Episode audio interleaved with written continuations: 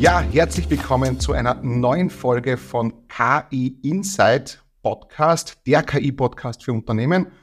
Und ja, heute mit einem sehr spannenden Thema. Wir werden uns heute für Unternehmen Trends im KI-Bereich anschauen, das Ökosystem auch in Österreich. Und dazu natürlich haben wir jetzt jemanden eingeladen, einen absoluten Experten, den Clemens Wasner, den Sie sicherlich auch schon kennen. Ich würde sagen, wir können losstarten. Hallo Clemens. Hallihallo und danke für die Einladung, Patrick. Super. Und zwar, ich würde gleich mal in, wirklich in die Tiefe gehen und zwar, wir haben drei Themen zu beackern, beziehungsweise wir drei schöne Fragen auch für dich vorbereitet oder drei Themengebiete.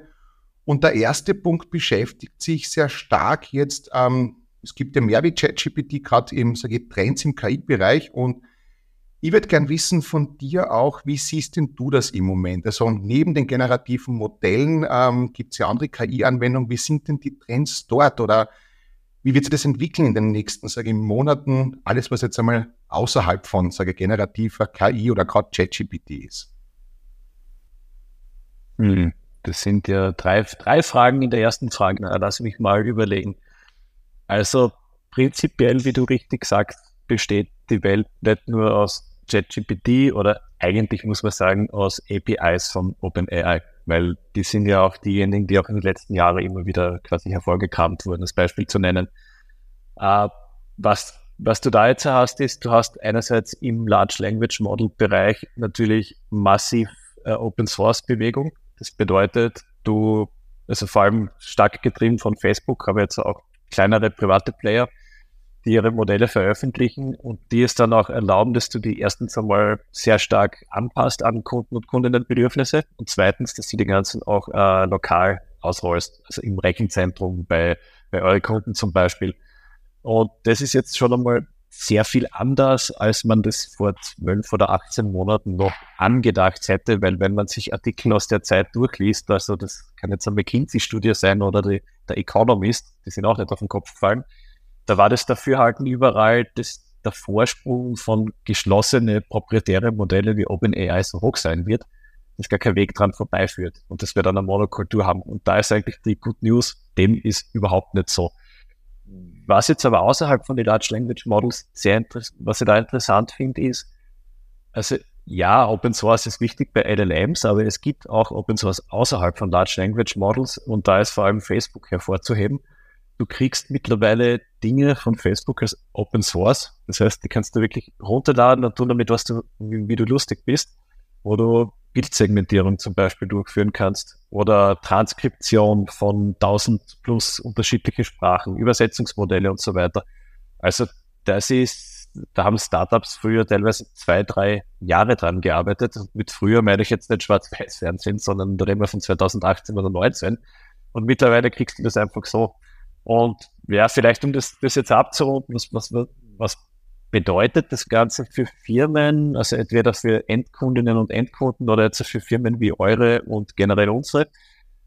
Du, du, du hast jetzt einen viel größeren Baukasten, den du dich bedienen kannst. Im Endeffekt hast du jetzt Freiheitsgrade, wie das damals beim Shift von Server on-premise auf Cloud war.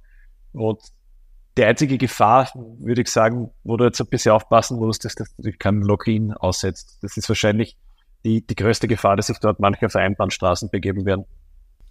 Also wenn ich kurz zusammenfassen darf, und zwar gibt es ja auch nette Statistiken, die haben es damals angesehen, und zwar 2021. Gerade der Open Source Bereich ist ja extrem gut mittlerweile aufgestellt. Hugging Face und Co. hatten wir ca. 5000 Modelle frei zur Verfügung. Jetzt haben wir circa 350.000 Modelle frei verfügbar im Open Source Bereich. Und wie du das, glaube ich, erwähnt hast, äh, wir haben jetzt den Zugriff, wir können sie nutzen, wir können sie retrainieren und wir haben die tollen Basismodelle. Das heißt, du siehst jetzt schon auch, dass wir jetzt auch im LLM-Bereich Open Source bekommen werden, den wir uns bedienen können, auch die kleineren Unternehmen und wir sehr wohl eine Unabhängigkeit auch herstellen können, oder? Absolut. Äh, Unabhängigkeit jetzt von einzelnen Anbietern, also Vendors, was vielleicht auch ein nicht ganz unspannender Aspekt an dieser ganzen Entwicklung ist. Also Open Source hat es natürlich immer schon gegeben, jetzt im Machine Learning Bereich. Das hat sogar, was weiß ich, AlexNet und so weiter, waren sogar immer sofort Open Source gestellt.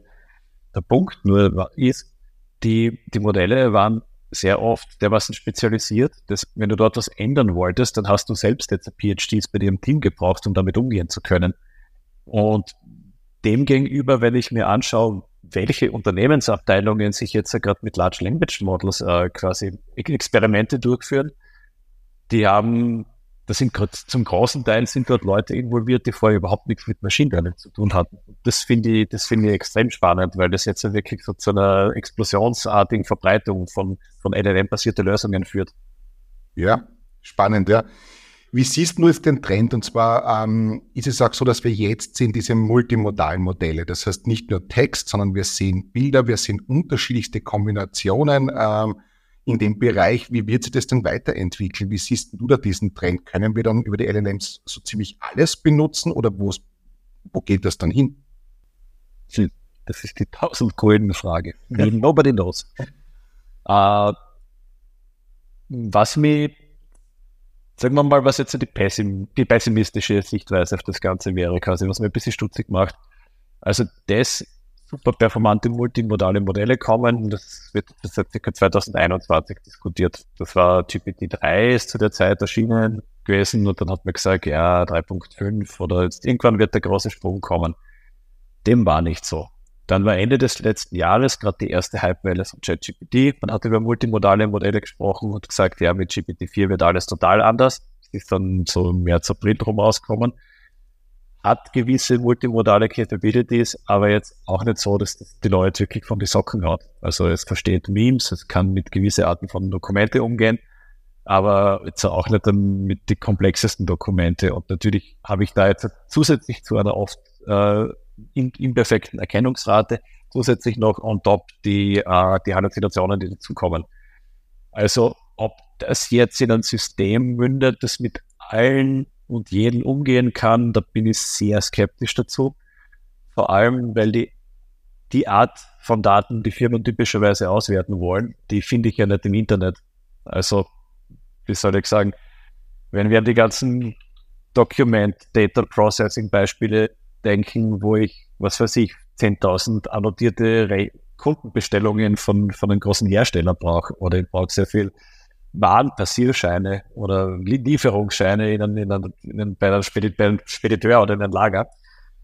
Die Art von Daten gibt's nicht. Das, das, heißt, es gibt jetzt wenig Grund zu glauben, dass die multimodalen Modelle genau auf sowas anspringen werden, wo vorher, wo es einfach schlichtweg gar nicht genug Ausgangsdaten gibt und genug annotierte Daten etc.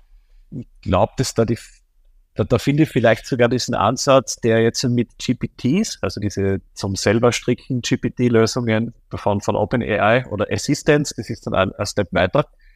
Und Feintuning, ich glaube, dass viel mehr noch jetzt auf die Konfigurierbarkeit äh, acht, acht gegeben wird, weil das direkt vom Modell zu fordern, das klingt für mich aktuell mehr Utopie. Es ist super spannend, dass du das nämlich erwähnst, weil wir sehen es ja selber. Also beim IGPT gehen wir rein wirklich in die Unternehmen und schauen natürlich, dass wir die Unternehmensdaten heben.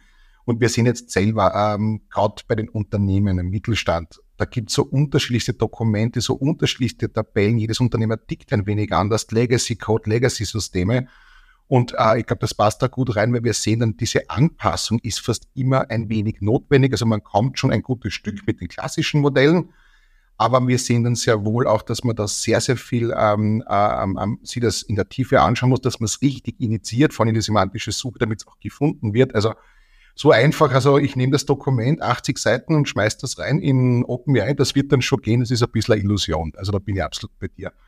Wie siehst denn du das mit den Verticals jetzt? Ähm, Gibt es jetzt dann, ich meine, es geht schon in die Richtung, auch Modelle in Zukunft, die dann sehr zugespitzt äh, sind auf, keine Ahnung, Richtung Pharma, Richtung Medizin, Richtung Produktion? Also wird es da etwas geben, wo die Verticals da so Modelle, die speziell auf eine Sprache oder speziell auf eine Branche zugeschnitten ist? Ist das auch ein Trend? Ja, hundertprozentig. Das sieht man jetzt auch. Es sind extrem viele Startups in letzter Zeit gestartet worden, die, die versuchen zu raisen, wohlgemerkt, nicht immer erfolgreich. Ja. Uh, um jetzt zum Beispiel ein Problem anzugehen wie Verwaltung im Krankenhaus oder Aufzeichnung und Zusammenfassung von dem Gespräch, das jetzt während einer Arztsitzung stattfindet und aus die Daten, die dann generiert sind, auch direkt Actions zu generieren, damit es in ein Medizinsystem äh, quasi eingetragen wird. Die sind ja teilweise Methusalem, das sind Systeme, die teilweise noch so ausschauen wie vor 25 Jahren. Und da, da hast du jetzt ja wirklich gerade die explosionsartige Ver, Vermeidung, also Ver, Verbreitung. Ich glaube, dass da sehr viel sinnvolle Applikationen rauskommen werden. Nur es ist ein bisschen ähnlich wie, hm, wie soll ich sagen, du verwendest jetzt sogar der Podcast-Software. Danach wird das Ganze transkribiert und das wird wahrscheinlich auch ein AI-Summary erstellt, vielleicht werden auch Videoclips erstellt und so weiter und so fort. Bin there, done that. Wenn du da vier, fünf Jahre zurückschaust, dann hat es extrem viele Firmen gegeben, die sich damit beschäftigen und heute ist wirklich eine Hand übrig geblieben, eine Handvoll. Und wir durchleben ich glaube, das wird es jetzt ja gerade durchleben bei so vertical-spezifische Lösungen, wo natürlich jeder im Deck, das in sein Pitch-Deck dasselbe reinschreibt. Ich weiß was ich, der, der, der, Medical Market ist, was weiß ich, 14 Trillion in the next 10 years und was, was, was zum Geier.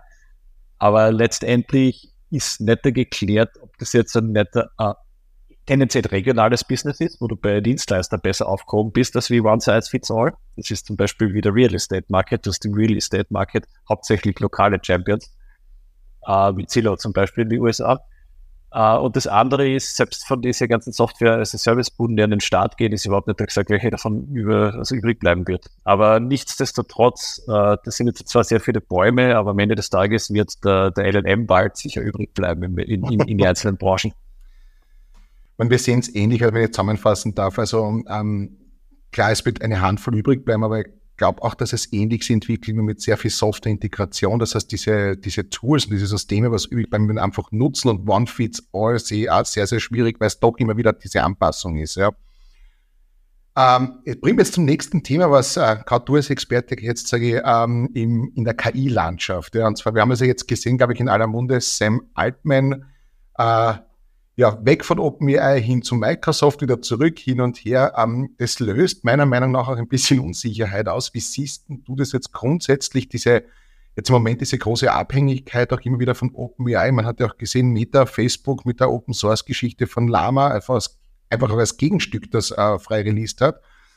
Ist das etwas, äh, siehst du, ähm, oder wie stark siehst du diese Abhängigkeit? Wird sich das ein bisschen auflösen? Sollten wir uns da unabhängiger jetzt auch aufstellen, ob es jetzt ähm, Microsoft Cloud-Anbieter ist, AWS, Google? Es gibt ja unterschiedliche Möglichkeiten.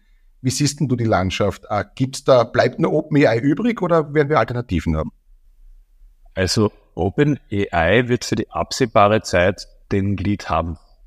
Da geht. Das ist jetzt einmal so ein Statement. Ich meine, weißt du, in sechs Monaten ist mir immer klüger, aber es gibt jetzt nichts, was dagegen spricht, weil auch die meisten Konkurrenten sagen, dass die einen Vorsprung haben von bis zu zwölf Monaten.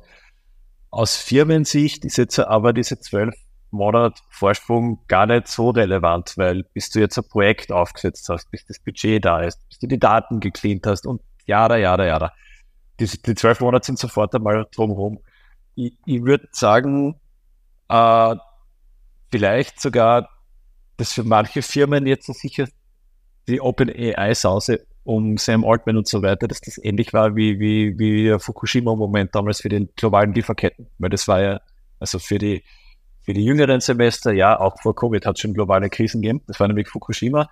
Und da waren auch hunderte Automobil- und Elektronikzulieferer in Japan betroffen. Und sehr oft Single Sourcing. Das heißt, Autofirmen in Amerika, in, also in Detroit und in Deutschland sind stillgestanden, weil gewisse, teilweise uralt Chips aus Japan gefehlt haben, die halt nur noch in einem Werk produziert worden sind. Und damals, damals haben eigentlich Firmen angefangen, jetzt quasi nicht nur zu schauen, von wem kriege ich das Fahrwerk und wer, keine Ahnung, wer, wer, wer liefert mir die Reifen, sondern wer sind dort die Zulieferer. Und ich glaube, dieses Bewusstsein für, für digitale, also Digital Value Chain ist jetzt schlagartig in den Fokus gerückt von vielen ich glaube nicht, dass sich das jetzt so auswirken wird, dass viele wegswitchen von, von OpenAI oder ähnlichen, weil bei Microsoft bist du dort sicher weitaus safer, weil die auch jetzt Versionierungen und Archive, also quasi Point, Point Releases anbieten, die auch Jahre später noch quasi zur Verfügung stehen. Aber dass man jetzt den Stack der eigenen KI, also der eigenen Lösung, dass man die KI-Komponente jetzt so austauschbar wie möglich macht, also dass man dort eine modulare Architektur macht, das wäre eigentlich interessanterweise die zweite Parallele zur physischen Welt, die auch ganz stark getrieben war, dann noch einmal von, von dem Fukushima-Moment. Also, dass ich das jetzt so flexibler mache, weil just in case. Das, das sammelt sich sicher starkartig sehr viele drauf, also, also am, am, am Radar. Weil wir sind ja selber, wir haben ja jetzt auch nicht gewusst, Seiten von Left Shift One und unserem MyGPT, wer wird das Rennen machen und wir lassen es uns auch noch einigermaßen offen. Das heißt, wir gehen wirklich in die Richtung, also es ist das LLM im Hintergrund austauschbar, weil wir auch sehen, es gibt dann vielleicht Verticals und es gibt äh, unterschiedliche Unternehmen, die das vielleicht dann irgendwann mal auch wirklich on-premise hosten wollen oder statt OpenAI Anthropic oder äh, Palm oder was auch immer. Das heißt, wir, wir lassen uns die Schnittstelle noch relativ offen, weil das LLM ist der letzte Schritt, den wir eigentlich einsetzen. Aber jetzt nochmal zur anderen Frage, weil Du sagst der Anbieterauswahl auch, also der, die Thematik finde ich mich recht spannend. Wir haben jetzt, und das gibst du ja jedes Jahr ja raus, wunderbar, danke noch einmal für die AI Landscape. Ähm, wir haben zwei, über 270 tolle Unternehmen da in Österreich. Ähm, wie siehst du die, die, die Geschichte? Kann man zu einem, sage ich, kleineren Unternehmen, einem Expertenunternehmen gehen oder muss ich immer dann zu den Großen gleich gehen? Wie, wie, wie, wie ist denn die Szene da? Wie gut sind unsere Unternehmen? Gehen die da genauer drauf ein? Aber die zentrale Frage, was machen die 270 Unternehmen und, und bezüglich Anbieterauswahl, kann man mit denen arbeiten? Ja, man kann nicht nur, man soll sogar. ja, kann man gerade vorher in der, in der Schule, wo die Lehrer auch immer sagen, ich weiß nicht, ob du kannst. Na, also es gibt, äh, wie soll ich sagen, die, die Firmen, die existieren ja nicht in einem Vakuum. Also es gibt da erstens einmal die Nachfrage marktseitig Zweitens gibt es jetzt auch das äh, Know-how-mäßige, das Angebot, was sehr oft branchenspezifisch ist. Also es gibt mehr als 50 Prozent der KI-Player in Österreich haben einen Branchenfokus. Sei das jetzt auf Agri, wie sagt man auf Agri, auf Agritech, äh, sei das auf Forstwirtschaft, sei das auf Life Science, was du früher angesprochen hast. Also die, die die Leute wissen ja, wie die Domäne selbst funktioniert und beschäftigen sich zum Teil schon mit Jahren damit, wie Machine Learning Methoden mehr Beitrag leisten können. Und wenn du jetzt diese Art von Unternehmen noch einmal Open Source Tools oder Libraries in, in die Hand gibst, die noch einmal viel performanter teilweise sind als die bisherigen Machine Learning Lösungen, ja, good, good things will happen. Und da, was man jetzt vielleicht ein bisschen unterscheiden muss, und du hast die Landscape früher angesprochen, das nächste Update gehen wir am 12. Dezember raus oh, das hätte ich gar nicht sagen dürfen. Pressure. Nein, jetzt ist es gelegt. Aber am 12. Dezember kommt die nächste raus. Wir werden da sicher über 300 Anbieter drinnen haben. Was jetzt total interessant ist, wenn du zurückschaust, haben sich KI-Firmen immer ganz stark drüber über ihren Machine Learning Part definiert. Das heißt, wie gut ist mein Modell, um Fehler in Oberflächen zum Beispiel zu erkennen, was weiß ich, im Dach oder Ziegel, also so komplexere Oberflächen. Oder wie gut ist mein Modell, dass ich Muttermale erkenne und so weiter. Also der, der Pitch in der Selbstvorstellung von einem Unternehmen war immer zunächst ganz stark über diesen technischen Kern aufgehängt.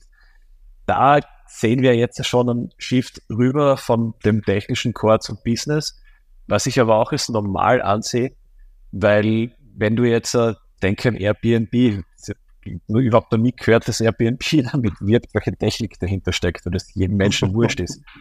Oder ja, wirklich jedes x-beliebige E-Commerce-Produkt, jede x-beliebige App, die du verwendest, das, das, auf einem gewissen Zeitpunkt drückst du es in den Hintergrund. Und ich glaube, das wird bei KI jetzt gerade in die Phase kommen, wo eine KI-Firma sich nicht mehr darüber definiert, dass sie das schönste und größte Modell haben und dafür 75 Jahre Förderung eingeholt, sondern das ist auf die Straße bringen. Und wenn man da während dem laufenden Betrieb auf Open Source Model switcht, das besser funktioniert, so be it. Also das wird, wenn man so haben will, normaler und jetzt mehr dementsprechend, wie man es von anderen Software-Verticals kennen.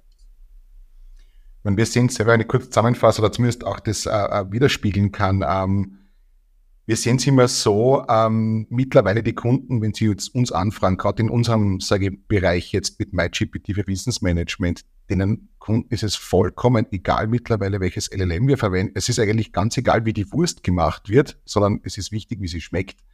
Und da sehen wir dann, dass ganz andere zentrale Punkte nämlich äh, wichtig wären. Also wir sehen, ja, na, ich hätte gerne ein User Management und gerne ein Channel Management, damit ich meine Mitarbeiter dort versorgen kann. Und was schreien denn die Mitarbeiter überhaupt rein? Äh, ist das, äh, äh, äh welche Dokumente muss ich vielleicht noch hochladen, äh, die wir jetzt im Wiss, also in der Wissensbasis fehlen? Das sind ganz andere zentrale Punkte. Und wir kommunizieren überhaupt nicht mehr in Richtung, okay, ähm, ja, wie gut ist unser Modell, sondern es muss einfach funktionieren, weil die Erwartungshaltung ist schon hoch, muss man ehrlich sein.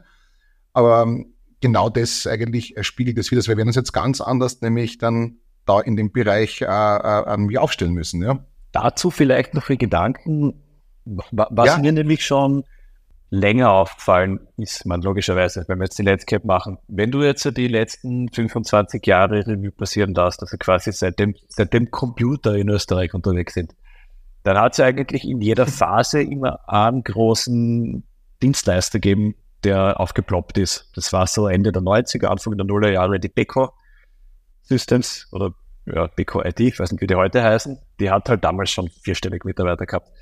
Dann äh, war das im in die 2000er und in die frühen 2010er Jahre die Catalysts, die dann zur Cloudflight worden sind, auch vierstellig mittlerweile.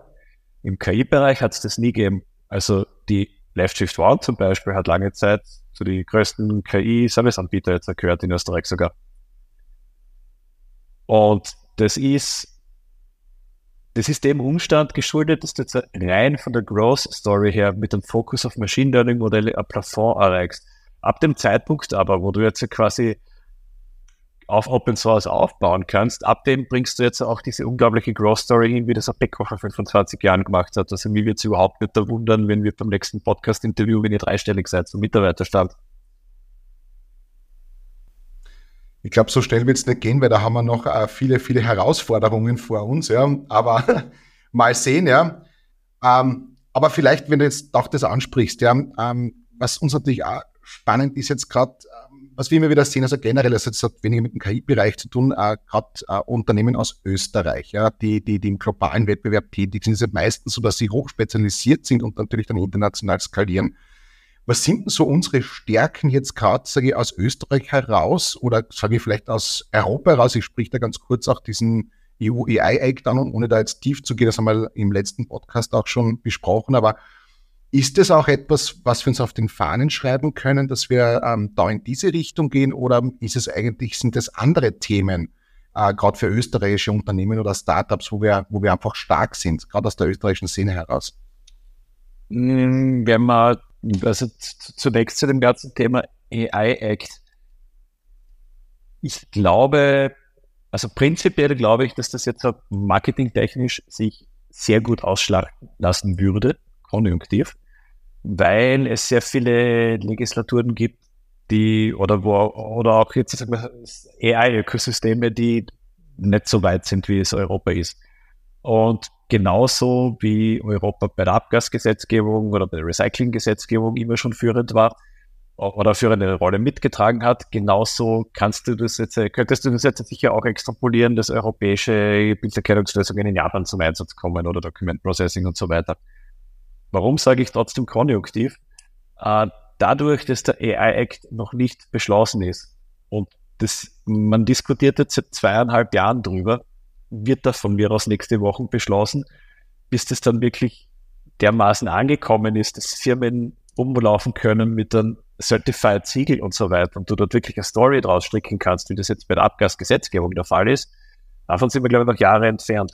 Und da fällt uns jetzt, glaube ich, ein bisschen auf den Kopf, dass, dass während diese zweieinhalb Jahre ist die Erde nicht da stillgestanden. Es, es gibt jetzt auch eine Vielzahl an anderen Regulierungen und dieser, dieser USB-Effekt fällt, fällt jetzt weg. Also das ist jetzt sicher weitaus weniger ein Verkaufsargument, als es das noch vor 18 Monaten zum Beispiel gewesen wäre.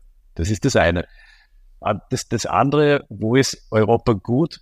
Wir hatten das ganz kurz angeschnitten beim Thema Large Language Models. Das die jetzt zwar super sind, keine Ahnung, wenn sie dir, wenn du ein Bild davon schickst und du der, dann fragst, was sehe ich da? Und dann sage ich dir, ja, das ist dieses und jenes Produkt, was über der Hand gehalten wird, wahrscheinlich in einem Podcast, weil zwei Fenster sind auch ersichtlich.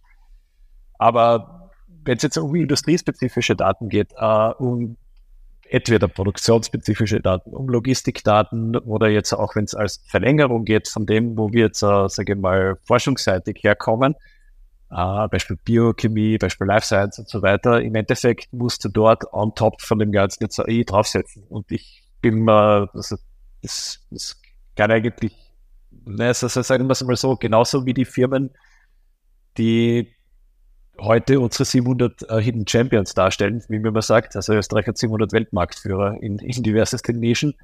Genauso wie diese Unternehmen den Switch auf Digital gemacht haben und dann irgendwann auf Cloud. Genauso kommt dort jetzt on top noch einmal AI drauf und das werden spezialisierte Lösungen sein, die man sich wahrscheinlich als Außenstehender nicht einmal vorstellen kann. Aber das ist quasi Fortführung der bestehenden Stärke. Das heißt, zusammenfassend jetzt als den letzten Punkt ist wirklich so, wenn wir, wir haben ganz großartig und dort hat das zuerst schon geleakt, über 300 tolle AI-Unternehmen, die hochspezialisiert sind, die wissen, wie man AI einsetzt. Das Machine Learning-Modell ist jetzt nicht mehr Rocket Science, sondern wir können es nutzen, haben Open Source in der Zusammenfassung jetzt und wenn wir jetzt dann reingehen und wirklich mit den Unternehmen kollaborativ zusammenarbeiten, uns konzentrieren und wirklich tolle Lösungen schaffen, dass die teilweise hochspezialisiert sind, die wir uns heute noch nicht vorstellen können, das ist das, wo wir stark sind. Also diese Ingenieurskunst im weitesten Sinn gemeinsam zusammenzuarbeiten und hier die Unternehmen voranzubringen. Kann ich das so, so im weitesten Sinn zusammenfassen? Ja, also Ingenieurskunst zum einen und zum anderen das Wissenschaft, das was wirklich von Wissenschaft auf Forschung, auf Applikation schafft. Und die Wissenschaft außerhalb des Digitalbereichs funktioniert ja gut in Österreich, sonst wird das Land nicht so dastehen, wie es dasteht. Und das ist dann dort eigentlich auf, spätestens auf der Research-Ebene, dass man dann quasi zusätzlich äh, noch einmal drü drüber streut. Ja, zum Schluss jetzt noch ein, ein, ein letztes kurzes Statement von dir würde mich noch freuen, und zwar bei der Anbieterauswahl, gerade für die Unternehmen in der Richtung, auf was sollten sie so achten, wenn du es jetzt siehst, was sind so die zentralsten Punkte, wenn ich sage, ich bin ein Unternehmer und ich möchte jetzt wirklich endlich KI in Produktion bringen oder wirklich einsetzen. So was sind so die, die, die Kernfragen, die ich mir stellen sollte. Auf was sollte ich denn vielleicht aus deiner Sicht achten als Unternehmer? Hm. Nachdem du das Ganze jetzt äh, initial als Anbieterauswahl geframed hast, lass es mich einmal auch durch diese Brille betrachten. Äh, ich glaube, die prinzipielle Frage, die du das Unternehmen stellen willst, ist, ob du jetzt nur jemanden brauchst, also nur unter Anführungszeichen, der reinkommt und erzählt, was bis jetzt, äh, was diese Person alles mit Large Language Models gemacht hat, vielleicht mit Bildgenerierungsmodelle etc. Also quasi, wenn du jetzt das als eine Art mh, hm, Vorzeigemodell brauchst für deine interne Mannschaft, du aber weißt, dass du intern letztendlich alles selber entwickeln willst. Das, das gibt's, das ist alles schön und gut. Aber das ist halt ein sehr anderer Zusammenarbeitsmodus, als wenn du jetzt zum Beispiel sagst, ich habe sehr konkret definierte Business-Probleme, die, so wie wir das früher im Kontext von Large Language Models äh, besprochen haben, die auch jetzt Expertise voraussetzen, dass du mit Rechnungen und so weiter umgehen kannst oder sagen wir spezialisierte Datensätze, dann wird es jetzt mit, dem, mit der einen Person, die quasi GenAI kann nicht getan sein. Dann musst du dir einen Partner suchen, der über das der erstens einmal über die Erfahrung verfügt, jetzt nicht nur auf der technischen Seite, weil die gibt's immer, sondern auch das Ganze jetzt businessprozessseitig durchzudeklinieren, weil KI-Projekte sind nach wie vor einem Consulting-Projekt viel, viel näher als, eine, als einem reinen IT-Projekt, weil du ja durch die automatisierte Verarbeitung natürlich den ganzen kompletten Prozess mit änderst. Und da, äh, also wenn du willst, wichtig in dem Fall ist Track Record, äh, das technische und das Businesswissen und äh, last but not least auch die, die Fähigkeit, diese, diese modulare Flexibilität reinzubringen, die wir früher bei OpenAI angesprochen hatten. Also es hilft da nichts, wenn du jemanden reinholst, der jetzt quasi nur mit OpenAI umgehen kann. Und wenn du dann sagst, ja, das ist schön, aber wir hätten jetzt ja gerne ein Open Source Modell, vielleicht noch einmal feingetunt oder re retrainiert auf unserem eigenen Rechenzentrum und bitte macht das mit unserer Hardware. Also du, du brauchst die Complete Package. Und gut, die, die Unternehmen gibt es glücklicherweise in Österreich, aber das ist sehr essentiell die Frage sich zu Beginn zu stellen, ob ihr Inspiration braucht oder wirklich einen verlässlichen Partner, der mir durch das Ganze durchbegleitet für solange es halt dauert. Super. Danke, ja. Ja, vielen, vielen Dank, Clemens. Ähm, wunderbar, dass wir dich haben einladen dürfen. Ich sage nochmal wirklich herzliches Dankeschön. Ich freue mich auf den äh, nächsten KI Insight Podcast, eben der KI Podcast für Unternehmen. Ich wünsche euch noch einen schönen Tag. Auch dir, Clemens. Schönen Tag noch. Alles Gute und vielen, vielen Dank. Danke. Ciao.